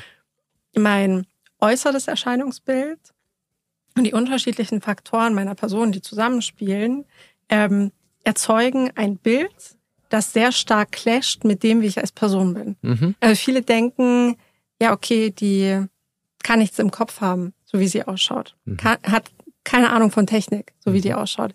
Die arbeitet wahrscheinlich gar nicht. Die postet wahrscheinlich den ganzen Tag nur. Jeder, der mich kennt aus, und alle jetzt von Microsoft, die zuhören, werden lachen, weil jeder, der mich kennt, weiß, dass ich unfassbar viel arbeite. Mhm. Und jeder, der mich in meiner ganzen Laufbahn kennengelernt hat, weiß, dass ich einfach auch unfassbar fleißig bin mhm. und sehr diszipliniert bin. Und das alles denkt man nicht. Also wenn man mich sieht, denkt man so, ja, okay, so ein Püppi, der fliegt es wahrscheinlich alles zu. Mhm. Man sieht gar nicht, wie viele Türen mir vor der Nase zugeschlagen worden sind und wie ich einfach zur nächsten Tür gelaufen bin und zur nächsten und dann selber irgendwie die Tür aufbekommen habe. Mhm. Und ich hatte halt kein Netzwerk, das mir Türen aufmacht. Das heißt, mein Netzwerk habe ich mir selber aufgebaut. Meine Chancen habe ich mir selber ergriffen. Auch mit Hilfe von Menschen, die ich kennenlernen durfte in den letzten Jahren, die mir aber nicht vorgegeben wurden aus einem Elternhaus. Hm. Ähm, ja, also deswegen bist du prädestiniert, äh, dieses, dieses Buch. Buch. zu schreiben. Richtig, Ich fand's schön, was du gerade sagst, dass, weil äh, ich kenne auch viele, die sagen, Vorurteile haben immer nur die anderen. Man selbst ist ja so Mhm. selbstreflektiert und man läuft nicht in diese Falle. Und du hast in einem Gespräch mit unserer geschätzten Kollegin Jana Linke äh, vom äh, How to Hack, also Jana, wenn du es hörst, schöne Grüße. Da hattest du ein schönes Beispiel, wie auch du im Recruiting-Prozess zum Beispiel natürlich, wie wir alle auch dazu tendierst, Menschen, die ähm, einen ähnlichen Abschluss haben, aus einer ähnlichen Region kommen, irgendwelche Gemeinsamkeiten hatten, implizit ein bisschen sympathischer findest als äh, andere. Warum ist das so aus deiner Sicht, dass wir in diesen Schubladen äh, denken, dass wir diese Schubladen haben? Bei welchen Vorurteilen erwischst du persönlich dich auch immer wieder? Also wo, wo hast du schon eine Wahrnehmung? Und, und letzte Frage ist, wie glaubst du, können wir alle besser darin werden, weniger in diesen Schubladen und Vorurteilen zu denken? Boah, jetzt hast du vier Fragen gestellt. Drei. Ich wiederhole sie noch Welche mal. soll ich zuerst beantworten? Die erste. Also, warum haben Menschen diese, diese Schubladen nach deiner Erfahrung? Also Schubladendenken ist evolutionär bedingt. Wenn uns den Vorfahren früher ein Säbelzahntiger über den Weg gelaufen ist, Mhm. dann haben sie ja im Idealfall auch nicht so lange überlegt, okay, habe ich es jetzt mit einem menschenfreundlichen Exemplar zu tun Ja. oder nicht? Ja. Nein, sie haben idealerweise ihre Beine in die Hand genommen und sie sind so schnell sie konnten um ihr Leben gelaufen. Mhm. Und diejenigen, die sich dachten, ja, okay, ist doch ein ganz süßer Säbelzahntiger, die haben diese Sie hat die Evolution eliminiert. Richtig, die haben diese Begegnung meistens nicht überlebt. Mhm. Damit hatten unsere Vorurteile in der Steinzeit ihre existenzielle Daseinsberechtigung. Ja. Sie waren überlebensnotwendig. Verstehe. Jetzt ist es aber heutzutage so, dass wir nicht mehr in der Steinzeit leben, also die meisten von uns nicht. Mhm. Ähm, aber dieser Mechanismus, dieses Kategorisieren von Situationen, aber auch von Menschen, das ist nach wie vor evolutionär bedingt tief in uns verankert, weil unser Hirn gar nicht in der Lage ist, kognitiv mit dieser Informationsflut umzugehen, der wir Tag für Tag ausgesetzt sind. Das heißt, ein Filter, eine Vereinfachung, um klarzukommen. Richtig. Mhm. Und es hilft uns auch, wenn wir Situationen, die wir in einer Form auf ähnliche Art und Weise schon mal erlebt haben oder Menschen, die wir meinen, in eine Schublade stecken zu können, sofort einschätzen. Mhm. Aber die Krux ist halt, dass wir auf diese Weise Menschen Unrecht tun, weil Menschen Individuen sind. Und nur weil ein Mensch für uns in eine bestimmte Schublade passt und wir diese Schublade wiederum mit gewissen Attributen assoziieren, heißt es nicht, dass genau dieser Mensch diesen Attributen entspricht. Ja. Und wo äh, beobachtest du dich, äh, gerade im Berufsalltag, äh, welche Vorurteile bei dir immer wieder schwappen, wo du aktiv dagegen äh, arbeiten musst oder es dir zumindest bewusst machen möchtest? Also ganz viele. Also ich merke immer dann, dass ich selber meinem eigenen Schubladendenken auf den Leim gegangen bin, wenn plötzlich mein Gegenüber sich auf eine ganz andere Art und Weise verhält, wie ich es erwarten würde. Also wenn mein Gegenüber dieser Zielzuschreibung nicht entspricht, von der Schublade, in die ich die Person offensichtlich gesteckt habe, ohne es zu merken. Mhm. Und ähm, das merke ich bei so ganz alltäglichen Dingen in der Arbeitswelt, wenn zum Beispiel mir eine Kollegin erzählt, dass sie in ihrer Freizeit Apps programmiert. Und ich kann selber entwickeln. Zwar nicht gut, aber ich kann selber entwickeln. Mhm. Dann bin ich immer total geflasht und bin, bin ganz begeistert. Wenn ein männlicher Kollege mir das erzählt, bin ich so, ah, okay, cool, du programmierst Apps. Und andersrum ist es so, wenn ein männlicher Kollege mir erzählt, hey, ich äh, mache jetzt ein Jahr Elternzeit oder ich werde jetzt in Teilzeit arbeiten für meine so, Kinder Wow, was für ein moderner Mann, oder? bin ich so, wow. Und dabei habe ich ein Buch darüber geschrieben. Ne? Und das zeigt wirklich, wie internalisiert diese Vorurteile sind. Mhm. Du wirst uns in dem Buch so gut ein, gutes Dutzend an den Klassikern, äh, an, an Vorurteilen, die du in deinem Arbeitsleben auch erlebt hast oder beobachtet hast, äh, geben. Und eins davon äh, ist das vom alten weißen Mann, äh, was ja im Moment sehr auch durch die Presse geht, äh, weil es auch so ein bisschen als Sinnbild, als äh, Bild für einen Generationenkonflikt äh, zwischen der berühmten Gen Z, äh, den jungen Leuten der Zukunft und, und eben der Vergangenheit ist. Welche Inhalte, welche Thesen dazu können wir in dem Buch erwarten? Möchtest du da ein bisschen spoilern? Gerne. Aus meiner Sicht ist das Klischeebild des ewig gestrigen alten weißen Mannes, der um jeden Preis das Patriarchat aufrechterhalten will, nichts anderes als Diskriminierung. Mhm. weil es gar keinen Sinn macht, Menschen über einen Kamm zu scheren, nur weil sie zufällig ein gewisses Alter haben, nur weil sie eine weiße Hautfarbe haben und weil sie männlich sind. Mhm.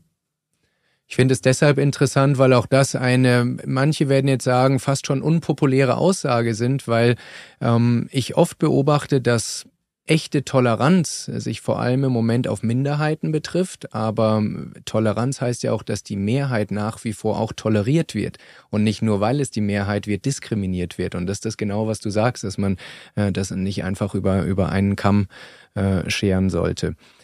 Ähm, Du schreibst am Ende in dem Buch auch, äh, dass diese, dieses Schubladendenken, diese Vorurteile nicht nur für Individuen Folgen hat, sondern insgesamt für unsere Arbeitswelt. Und äh, welche potenziellen Gefahren siehst du, wenn Unternehmen da nicht aktiv gegensteuern und es einfach so weiterlaufen lassen, wie es jetzt der Fall ist? Mhm.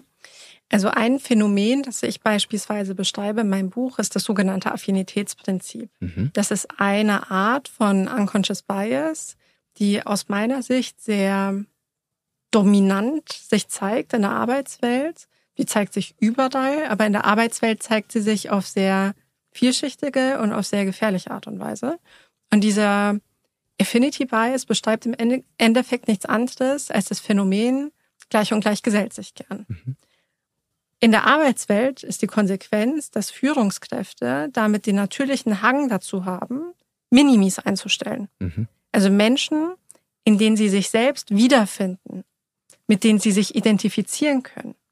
Und damit eher nach subjektiver Sympathie und Präferenz auswählen und nicht wirklich nach objektiver Kompetenz. Mhm. Und das hat zur Konsequenz, dass Menschen eingestellt werden, die vielleicht nicht der beste Fit sind, die vielleicht dem Chef oder der Chefin sympathisch sind, aber das Unternehmen gar nicht so sehr weiterbringen können wie eine andere Person. Und perspektivisch hat das zur Konsequenz, dass sich immer homogenere Strukturen ausbilden, mhm. dass sich ab einem gewissen Level Diversität überhaupt gar nicht entfalten kann, weil je weiter man nach oben blickt in der deutschen Wirtschaft, desto homogener ist das Bild, das man vorfindet. Hm. Und wenn man dieses Affinitätsprinzip nicht aufbricht, dann hat das zur Konsequenz, dass man zwar Teams vorfindet, die homogen sind und dadurch sehr harmonisch, mhm. weil auch wenn wir es gerne anders hätten. Diversität ist nicht wirklich harmonisch. Diversität erzeugt Reibung. Ja, Aber unangenehm. Absolut. Mhm. Weil wenn ich selber ein Team habe aus Menschen, die alle genauso ticken wie ich, mhm. Mini-Anahitas, die feiern mich doch dann tendenziell, oder? Mhm. Die muss ich nicht so wirklich überzeugen mhm. von meinen Themen. Wenn ich aber ein Team habe aus Menschen, die anders ticken als ich, dann ist es ziemlich unbequem. Jetzt ist es aber so, dass in homogenen Teams vielleicht mehr Harmonie vorherrscht, aber die Gefahr viel höher ist, wichtige Trends zu übersehen oder auch bestehende Schwächen im Prozess. Und daher ist es wahnsinnig wichtig, dass Unternehmen Strukturen entwickeln, damit sie genau dieses Affinitätsprinzip vermeiden können. Okay. Heißt, Leader müssen sich auch im ganzen Recruiting-Prozess massiv hinterfragen, um da nicht ständig in diese Falle auch äh, reinzulaufen. Sehr, sehr spannend. Vielleicht kannst du uns noch ein bisschen was aus dem Buch spoilern. Äh, es gibt ja schon sehr, sehr viele Vorbestellungen. Was sind so Themen, wo du sagst, hm, das erwarten die Leute vielleicht gar nicht so sehr? Was sind so die deine persönlichen Highlights, die du in das Buch äh, eingebaut hast? Boah, also ich habe zum einen sehr, sehr viele persönliche Einblicke. Mhm. Also ich plaudere viel aus dem Nähkästchen. Cool. Ich erzähle sehr viele Dinge, die man, glaube ich, noch nicht über mich und über meinen Werdegang weiß. Mhm. Ähm, ich habe mich mit ganz unterschiedlichen Arten von Vorurteilen auseinandergesetzt im Rahmen von dem Buch und unter anderem auch mit Vorurteilen, die mir selbst nicht begegnen, weil ich in dem Aspekt privilegiert bin. Ich mhm. habe mich zum Beispiel mit dicken Menschen unterhalten mhm. und habe sie gefragt, hey, erzählt mal von euren Erfahrungen. Und das war für mich so unfassbar erhellend zu verstehen, was es für Auswirkungen hat, wenn man nicht dem vermeintlichen Normalgewicht entspricht. Mhm. Und das hat mir wieder aufgezeigt, dass ich, obwohl ich mich sehr stark mit Privilegien beschäftige und über mich selber sagen würde, dass ich eigentlich relativ reflektiert bin, doch in gewissen Hinsichten einen blinden Fleck habe. Mhm. Interessant. Also für alle, die äh, die moderne Arbeitswelt interessiert, äh, die äh, dieses Schubladen äh, denken, denkt, auf jeden Fall das Buch vorbestellen und ab, ich glaube, 16. August mhm. dann auch äh, verfügbar.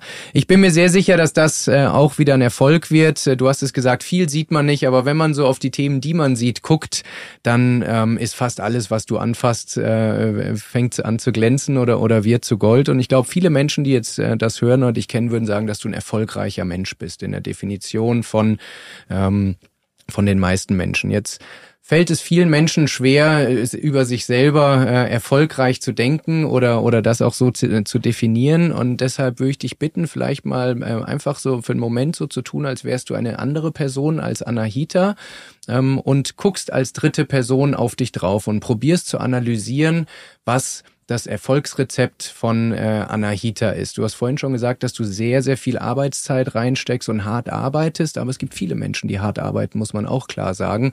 Was würdest du in einer externen Analyse sagen, äh, was machst du noch ein bisschen anders, vielleicht ein bisschen besser, ähm, was diesen, diesen Erfolg, den du im Moment erleben darfst, mit erklärt? Das ist echt schwer. Also die Frage ist echt schwer zu beantworten. Ich glaube, das, was mich auszeichnet, ist tatsächlich Authentizität. Mhm. Also wenn man mich irgendwie beim Bäcker oder so trifft, bin ich genau dieselbe Person, wie man, wie man wenn man mich im Backstage trifft nach einer Keynote. Mhm. Ähm, und die Dinge, die ich sage und propagiere, die lebe ich auch. Und ich denke, das merkt man, dass ich einfach echt bin und dass ich mich auch traue, anzuecken mhm. und Shitstorms auszuhalten und auch mal Dinge zu sagen, die mir vielleicht keine Follower bringen, sondern einen Shitstorm, aber die einfach einzugehen, diese Situation, weil mir die Sache wichtig ist. Mhm. Und ich glaube, das ist das, was man spürt. Mhm. Es ist mir um meine Themen vor allem geht. Mhm. Und äh, was würdest du Menschen sagen, die auch mutiger sein wollen und auch anecken wollen, aber auch äh, vielleicht in einem Corporate-Bereich sind und einfach auch Angst haben, dass es ihrer Karriere schaden könnte oder ihr Image äh, betrifft oder so? Wie schaffst du es, diesen Mut zu haben, diese Risiken einzugehen? Was, was kannst du da Menschen mitgeben, die das auch besser äh, lernen wollen? Also ich finde, dass man gar nicht sagen kann, besser oder schlechter, weil für die allermeisten Menschen ist das Maß an Visibilität, das ich habe, schon viel zu viel, mhm. weil es auch mit sehr vielen Schattenseiten einhergeht, weil es mit viel Hass einhergeht, mhm. weil es mit viel Gegenwind einhergeht. Von daher ist es, glaube ich, eine sehr individuelle Entscheidung, ob man das möchte. Mhm. Und die allermeisten Menschen möchten vielleicht die Vorzüge davon haben. Den Fame. Genau, und vielleicht auf schönen Bühnen stehen und sprechen, aber die möchten nicht die langen Arbeitstage, ja. die fehlenden Wochenenden, ja. die fehlenden Urlaube, den ja. Urlaub zu nutzen, um ein Buch zu schreiben, mhm. den kompletten Jahresurlaub. Mhm. All diese Dinge wollen sie nicht. Mhm. Und von daher, ich glaube, da muss man auch so ein bisschen hinter die Kulissen gucken und einfach mal ehrlich sein. Das ist auch viel, dass ich auch sehr viele Opfer bedinge und genauso andere Menschen, die eine vergleichbare Reichweite haben und zugleich viel arbeiten in ihren Jobs, viele Opfer bedecken und sehr viele Dinge nicht machen können, die andere Menschen machen. Ähm, der Tipp, den ich gebe, ist, die das mh, hm, das zu tun, was sich für einen selbst gut anfühlt. Also, also sich jetzt nicht zu denken, hey, was könnte funktionieren. Genau. Mhm. Und sich nicht zu denken, der und die macht es auf die Art und Weise, ich mache das jetzt auch so. Mhm. Es muss sich ja für einen selbst stimmig anfühlen. Ja. Und ich glaube, wenn man selber authentisch ist und glaubwürdig ist und Dinge tut, mit denen man sich selbst wohlfühlt und mit denen man sich auch selbst identifizieren kann, dann schafft man auch diese Nachhaltigkeit. Und dann ist es auch nicht so anstrengend. Mhm.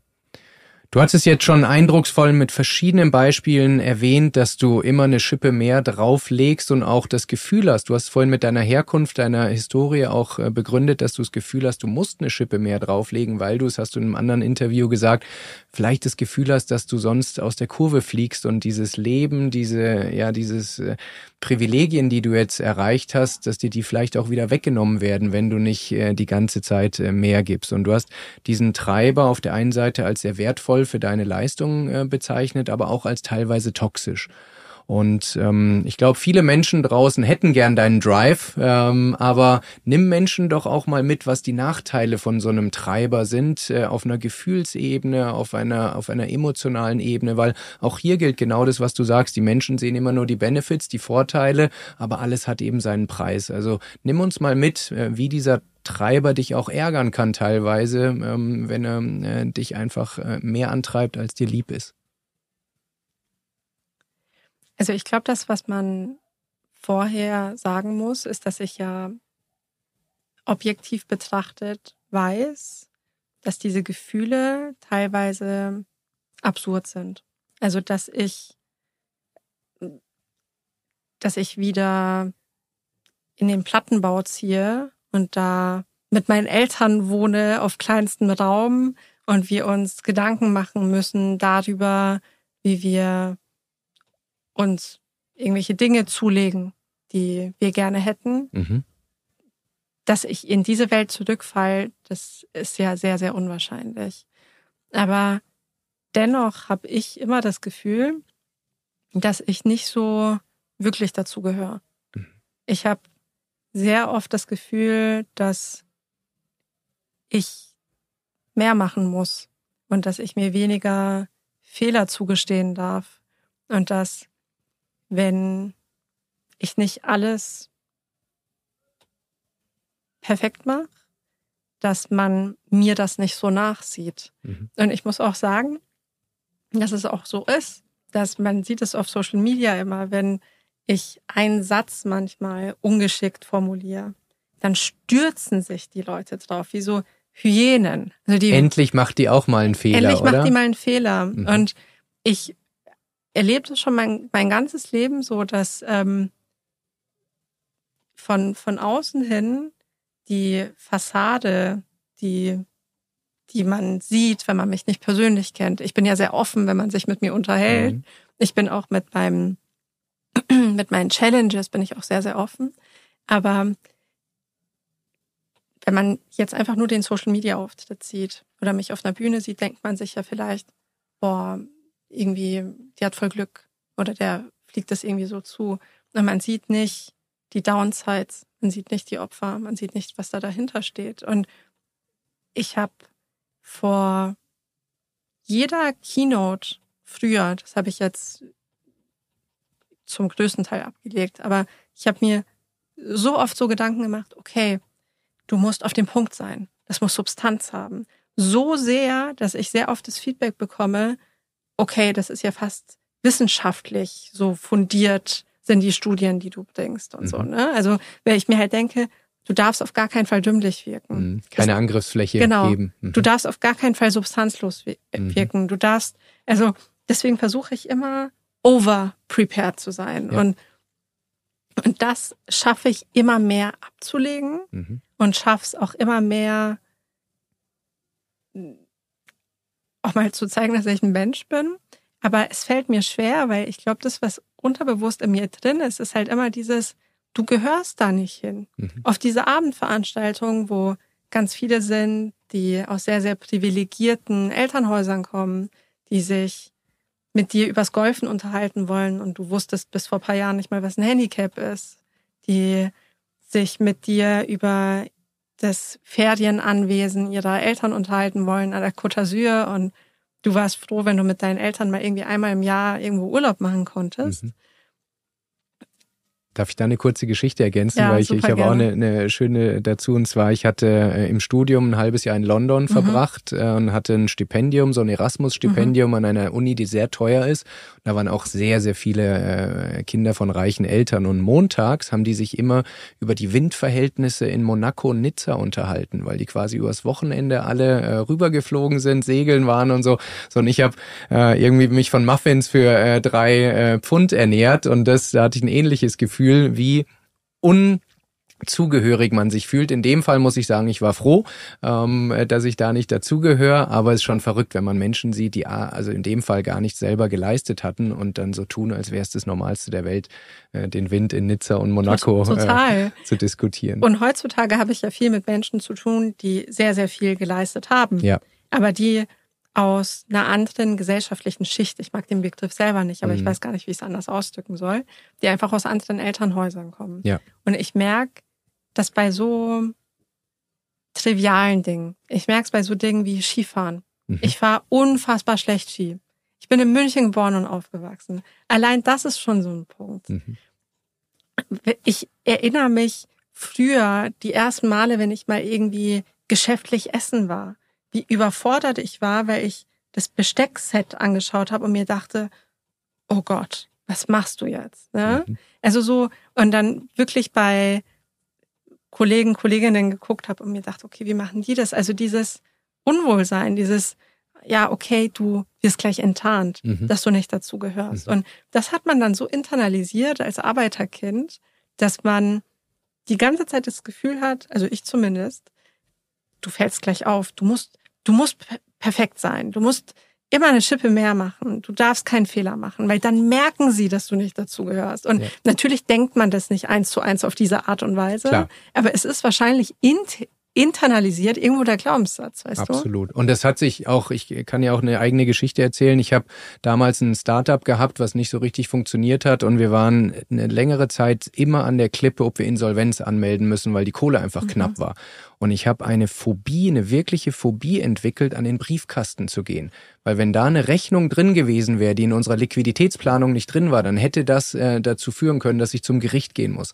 Und es ist über zwölf Jahre her. Ich habe heute noch ein schlechtes Gefühl, zum Briefkasten zu gehen, obwohl ich rational weiß, dass das Problem nicht mehr da ist. Und ich gehe sonntags zum Briefkasten, ist eine Routine. Ich gehe jeden Tag zum Briefkasten, um nicht diese Phobie wieder aufkommen zu lassen. Ich sperre auf, sonntags weiß ich, dass nichts drin ist, aber einfach, um diese Angst nicht wieder aufkommen zu lassen. Und da sieht man, wie sich solche Glaubenssätze auch wirklich so manifestieren können, dass man zumindest ich und äh, du berichtest es auch, mit denen über einen längeren Zeitraum auch äh, zu kämpfen hat. Absolut, obwohl man rational ja weiß, dass sie unangebracht sind. Absolut. Ich habe noch eine letzte Frage, Anahita. Und äh, wenn du jetzt nochmal auf deinen bisher schon wahnsinnig spannenden Weg, und ich denke, er wird sehr spannend weitergehen, würde mich freuen, wenn wir vielleicht irgendwann auch nochmal äh, ein Update machen. Aber wenn du jetzt mal so auf das Auf und Ab deines Lebens in den letzten 10, 15 Jahren guckst, was ist aus deiner Sicht so die wichtigste Erkenntnis für dich persönlich, äh, die du auch mit den ZuhörerInnen äh, teilen kannst? Also ich glaube, die wichtigste Erkenntnis für, für mich ist, dass man an den dunkelsten Phasen und an den Misserfolgen und an den Rückschlägen und an den Neins und auch an Phasen, in denen man sich allein fühlt mit Dingen, am meisten wächst. Mhm. Und nichts an Erfolgen, mhm. an Auszeichnungen, an Likes, an Beförderungen, an Gehaltschecks. Mhm. Das sind nicht die Dinge, die dich zum Wachsen bringen. Was für ein schönes Schlusswort. Äh, vielen, vielen Dank. Danke nochmal, dass du angeschlagen äh, hier hingekommen bist. Ich wünsche dir gute Besserung und äh, wünsche dir auf jeden Fall äh, alles Gute für dein Buch. Bestellt es vor. Ähm, am 16. August wird es ausgeliefert und wir werden berichten, wie was für einen Impact es auch in der Arbeitswelt hat. Denn darum geht's ja am Ende. Es geht nicht darum, ob du in die Bestsellerlisten kommst, sondern es geht darum, dass viele Menschen es in der Hand halten. Und ich werde mein Mögliches dafür tun auf meinen Kanälen, dass viele Menschen deine äh, Message auch lesen dürfen. Vielen, vielen Dank. Tausend Dank. Hat Spaß gemacht. Mir auch sehr. Wow. Was für ein Gespräch. Ich weiß nicht, wie es euch geht, aber ich bin richtig geflasht. Was für eine inspirierende äh, Persönlichkeit. Was mich besonders beeindruckt, ist wirklich, ähm, wie klar Anahita äh, ist, was ihr wichtig ist, was ihre äh, Verantwortung ist, für welche Themen sie einsteht und dementsprechend auch bereit ist, äh, ja, eigene Opfer dafür zu bringen. Und das soll nicht heißen, dass jeder und jede äh, so viel Aufwand betreiben möchte, aber ich finde es sehr, sehr inspirierend und, und auch erleichternd zu sehen, dass es eigentlich niemandem zufliegt. Die Menschen, die äh, viel Erfolg im Leben haben, viel Impact äh, und, und in diesem Fall auch einfach eine, eine große Reichweite, das kommt nicht von ungefähr, das ist kein Overnight Success, sondern wirklich mit harter Arbeit äh, verbunden. Und äh, wenn du äh, diese Folge genauso inspirierend und gut fandest wie ich, dann würde mich sehr freuen, wenn du uns auf Apple und oder äh, Spotify eine bis zu 5 Sterne Bewertung gibst auch auf YouTube mal vorbeiguckst, denn da sieht man äh, das Gespräch auch als Video und da in die Kommentare gerne reinschreibst, wer, welches Feedback du hast, welche zukünftigen Gäste wir in den Auf- und Ab-Podcast einladen sollen oder was wir sonst noch besser machen können. Ich wünsche dir äh, eine wunderschöne Woche, würde mich sehr freuen, wenn wir uns nächsten Donnerstag wiedersehen und bis dahin genieß dein Auf und Ab des Lebens.